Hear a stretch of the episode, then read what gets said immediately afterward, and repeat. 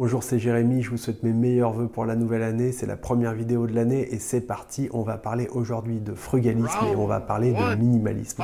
On va voir ensemble quelles sont les différences, quels sont les points communs. N'hésitez pas à regarder la vidéo jusqu'à la fin parce que je vais vous expliquer comment moi j'arrive à utiliser le minimalisme au quotidien dans ma vie pour arriver à obtenir des résultats hyper performants et arriver à atteindre le plus vite possible la liberté financière. Enfin, n'hésitez pas à repasser certaines parties des vidéos si vous n'avez pas tout capté parce que des fois on peut aller un petit peu vite.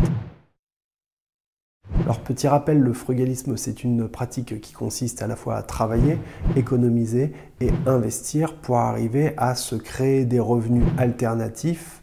Ça c'est la première phase. Ces revenus alternatifs, une fois qu'ils auront atteint le même niveau que vos besoins réels, c'est-à-dire ce qu'on appelle le you money, c'est-à-dire la quantité d'argent qui vous est nécessaire pour dire goodbye à votre patron,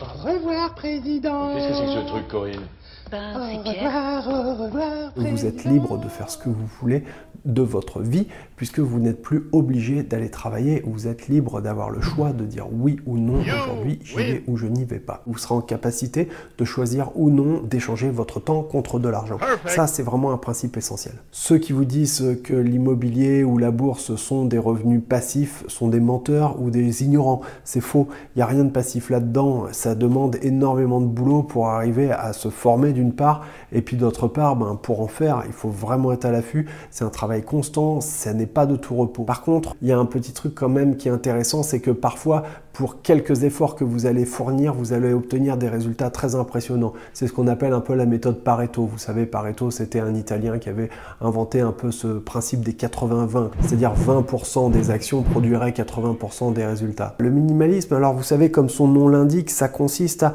réduire au minimum, arriver à se passer de tout ce dont on n'a pas réellement besoin ou tout ce qui ne nous donne pas réellement envie. Il s'agit d'arriver à faire des achats ou des investissements qui sont conscients et que chaque objet qui rentre dans notre environnement nous apporte du bonheur et de la joie. C'est un mouvement qui vient en contrepoint total de la société de consommation qui est devenue, vous le savez, complètement folle et qui n'a plus aucun sens.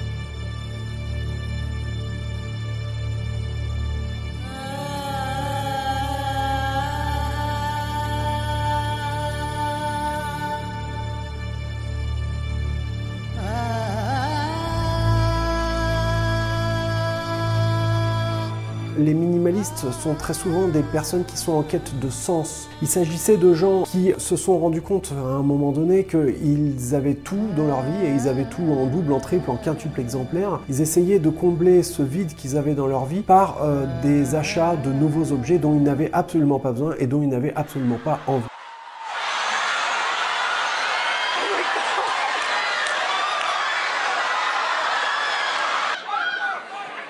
En arrivant à réduire leurs besoins à ce qu'ils avaient vraiment de plus nécessaire ou ce qui leur faisait le plus plaisir, à ce moment-là, ils ont réussi à se focaliser en quelque sorte sur ce qui était au fond essentiel. Néanmoins, il y a certaines personnes qu'on voit parfois dans les reportages à la télé qui poussent vraiment le minimalisme à l'extrême. Vous savez, ces appartements vides ou euh, les placards de cuisine dans lesquels il y a un mug et deux fourchettes, quoi. Bon, je caricature, mais franchement, à peine. J'ai pas de mixeur, j'ai pas de robot, j'ai pas de machine à café mais j'ai quand même deux casseroles. Et euh, j'ai quatre tasses, donc euh, je peux inviter euh, quatre personnes à avoir du thé. Presque toute sa vie tient dans ces quelques boîtes posées par terre. Un moyen de simplifier son quotidien, de gagner du temps et de donner du sens à sa vie. Alors certains vivent de manière nomade sur les routes, un peu en mode backpacker avec deux, trois sacs maximum et l'essentiel de leur vie dedans. D'autres vivent dans des appartements ou bien même dans des maisons qui bah, bien souvent à l'intérieur sont très austères. avec un minimum d'objets et d'accessoires comme vous pouvez l'imaginer. Enfin, il y en a d'autres qui aiment vivre dans des logements un peu plus originaux, euh, comme les tiny house ou bien euh, même les yurts qui sont à la mode en quelque sorte euh, aujourd'hui. Pour moi, il y a une chose qui est vraiment essentielle, c'est de ne pas porter de jugement sur les, les, gens qui ont des pratiques minimalistes parfois extrêmes. C'est vraiment intéressant et c'est quelque chose qui est très utile que j'utilise moi-même dans mon environnement. Néanmoins, bon, certains arrivent à pousser le truc beaucoup, beaucoup, beaucoup plus loin. La plupart du temps, ils ne sont pas nécessairement dans une démarche de recherche d'argent ou d'économie, mais beaucoup plus dans une démarche de recherche de sens. Le frugalisme, c'est également une recherche de quête, de sens, de temps pour euh, arriver à être plus en phase avec euh, nos valeurs. Mais ça passe par la liberté financière, et cette liberté financière passe par euh, une recherche de revenus alternatifs. En gros, les frugalistes, eux, veulent de l'argent.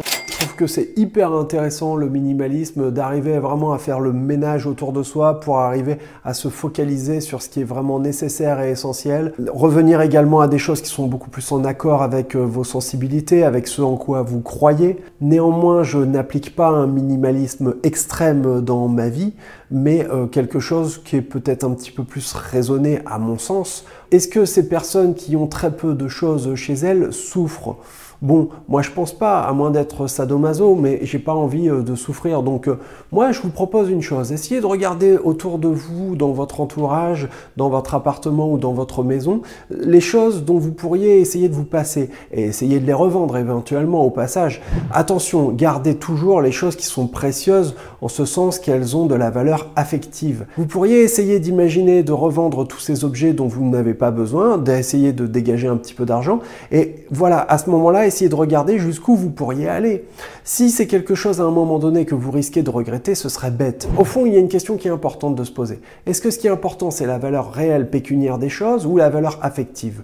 Je vais vous donner un exemple. J'ai eu ma maman au téléphone il y a quelques jours et elle me demandait ce que je voudrais pour euh, Noël l'année prochaine. Et je lui ai dit, moi j'ai une bonne idée de cadeau. Si tu sais pas quoi m'offrir l'année prochaine, tricote-moi un pull. Elle me dit Ah bon, t'es sûr? Je dis J'adorerais que tu me tricotes un pull. Et eh bien vous savez quoi? La valeur pécuniaire de ce pull, je m'en fiche complètement. Ce qui est hyper important, c'est que c'est un pull que ma maman alors a fait pour moi. Et ça, je vous prie de croire que ça va être le meilleur et le plus beau pull du monde. Je serais enchanté d'avoir des objets comme ça autour de moi pour lesquels il y a une connexion. Essayez de retrouver du sens dans nos objets, dans nos consommations de tous les jours.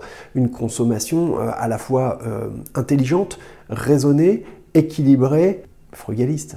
Pour aller un tout petit peu plus loin, il y a un documentaire qui est plutôt intéressant de regarder qui s'appelle The Minimalist Documentary About Important Things qui est très très intéressant où c'est le parcours de deux mecs aux États-Unis qui ont fait un bouquin, ils se sont mis ensemble, ça s'appelle le The Minimalist, leur blog, et euh, bah, c'est un film qui raconte un petit peu leur parcours, euh, leurs aventures et comment ils en sont arrivés à cette euh, démarche. Ce qui est très intéressant, c'est de remarquer qu'il s'agissait de personnes à la base qui avaient des très très bons postes et qui ne supportaient plus cette vie qui n'avait plus de sens. Ressemble un petit peu à un burn-out. Et en fait, le minimalisme pour eux, ça s'est présenté comme une certaine forme de thérapie. Si je devais résumer en une phrase ce que c'est le minimalisme, je pourrais dire d'une certaine façon, less is more. Less object is more pleasure. Pensez à votre futur. Vous le voyez en ce moment, on l'a remarqué, les retraites, bon ben, pour euh, les gens de ma génération en tout cas, et les plus jeunes malheureusement, bah, vous le savez, hein, on n'aura rien du tout. Je vais vous laisser là-dessus. Anticiper pour 2020, anticiper. C'est peut-être le moment de vous y mettre et de penser à votre futur. Allez, sur ce, je vous souhaite quand même une super bonne année. Je vous souhaite plein de bonheur, plein de bonnes ondes positives dans votre vie de tous les jours. Je vous embrasse. Ciao